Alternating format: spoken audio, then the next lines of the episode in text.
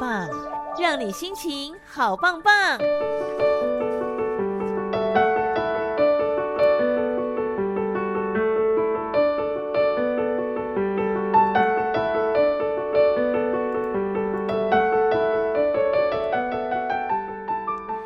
收听今天的心灵能量棒，希望能够听完能心情好棒棒哦。十一月我们要跟大家聊聊有关成瘾这件事情。最近天气是明显的转凉了嘛，有些人呢为了暖身子就会喝一点小酒，但是呢喝酒要注意的，除了不能酒驾以外啊，还要用还要小心的就是饮用的量跟频率哦。如果酒精成瘾，那就不好了。今天我们线上邀请到的是侯玉琪医师，侯医师您好。呃呃，主持人还有就是听众朋友，大家好。Hello，侯医师。那我们今天要聊这个酒精成瘾的部分哦。那想问一下，就是怎样才算是酒精成瘾呢？有没有一个标准可以参考，或者是有没有什么就是范围里面都还算健康的饮酒呢？呃，应该说我们可能一开始要先把那个喝酒的量跟成瘾这件事要先分开，因为成瘾其实是一个有一个明确诊断就是准则的一个疾病的概念。那至于我们平常，因为多多少少我们都还是会有一些喝酒的情况，那这个部分不代表说所有会喝酒的人都有成瘾的这个情形，所以我觉得一开始会需要做这个区分。那那一开始如果针对就是一般民众嘛，如果大家。呃，真的，比如说在天气比较冷啊，想要喝一点酒，然后暖暖身等等的这种情况下，我们可能就是要注意一些呃饮用的量，因为老实说，能够不喝是最好，但如果真的要喝的话，就是避免过量的一个原则。那现在其实有一个就是口诀，就是。男生两单位，女生一单位的这个这个这个口诀，那单单位是指说是酒精单位，那其实就是网络上都会有一些换算公式去可以去做计算，那基本上就是男生每天就是不要超过二单位，女生不要超过一单位，这样是比较安全的一个原则，这样子。哦，所以这个单位是根据不同人身高体重会有不一样的变化，就对了。呃，应该是说那个单位的换算，其实是看你喝的酒精的呃种类。好比说，你可能喝的是那个三点五 percent 的台湾啤酒，那就那个酒精的浓度，每一种酒其实都不太一样，有比较烈一点的，好比说那个什么呃金门高粱可能四十 percent 的，对，那个那个 percent 的、那个、比较烈的。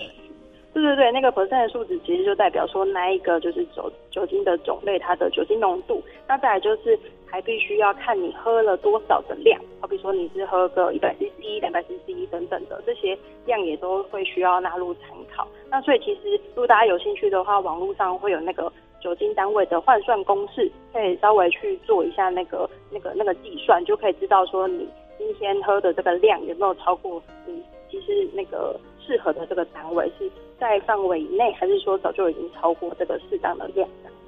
好，那我们刚刚聊到的是就是平常正常的量嘛。那如果到成瘾的程度，这个饮酒量的标准是在哪里呢？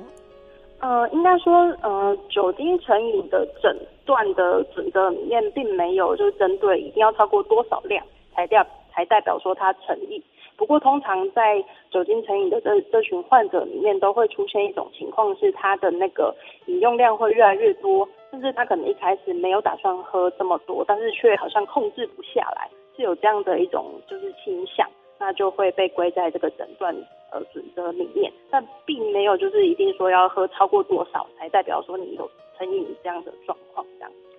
所以重点就还是，如果有没有，呃，看有没有就是没办法控制自己，一直很想喝的这种感觉，对不对？对，就是有一种失控，那这样有可能就是，呃，会有那种成瘾的这种担忧在。但平常我们不会看那个数量来去决定他有没有成瘾的这个诊断，这样。嗯，是。那想请问医师哦，就是如果我的亲朋好友他有这个酒精成瘾的问题，那我们应该要怎么陪伴他去面对呢？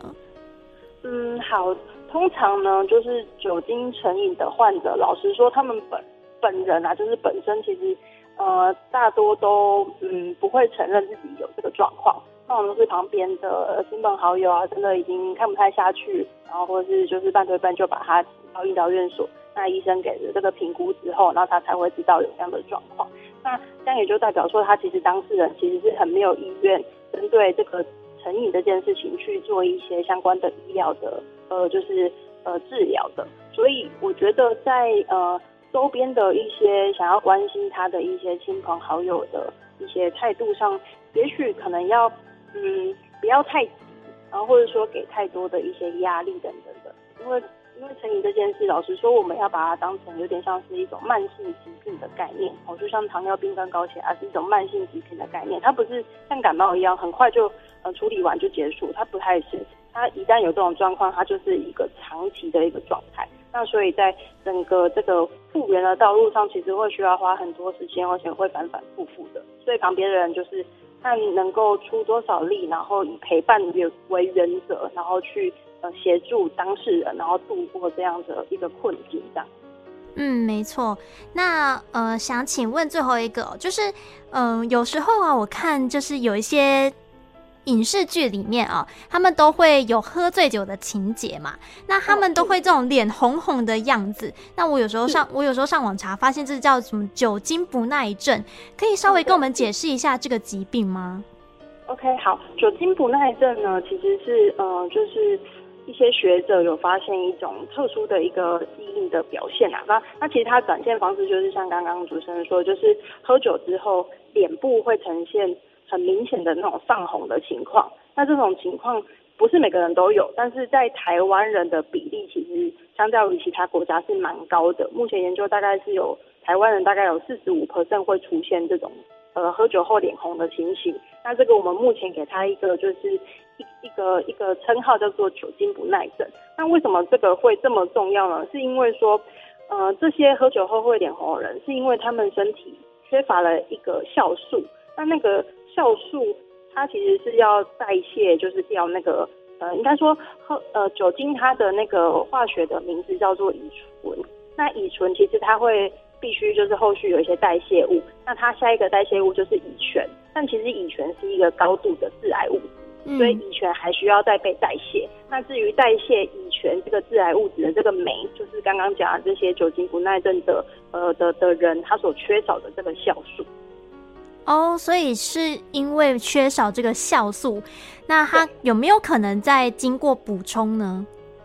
诶、欸，基本上目前很好像没有方法可以透过额外补充的方式来把这个补回去，所以意思就是说，如果一旦你发现你有这样子的嗯体质，那理论上你就不应该再嗯呃就是喝那么多，呃，甚至我不要喝，不太建议使用，因为它等于是那个代谢的过程受到了阻断。所以等于是你身体内的那个致癌物乙醛，其实是会堆积的比那些没有酒精不耐症的人还要来得高的。哇，真的好危险的感觉哦。好，那我们今天非常感谢侯医师帮刚帮我们讲解这么详细，就是关于酒精成瘾以及酒精不耐症的问题哦。非常感谢侯医师，谢谢，谢谢，谢谢。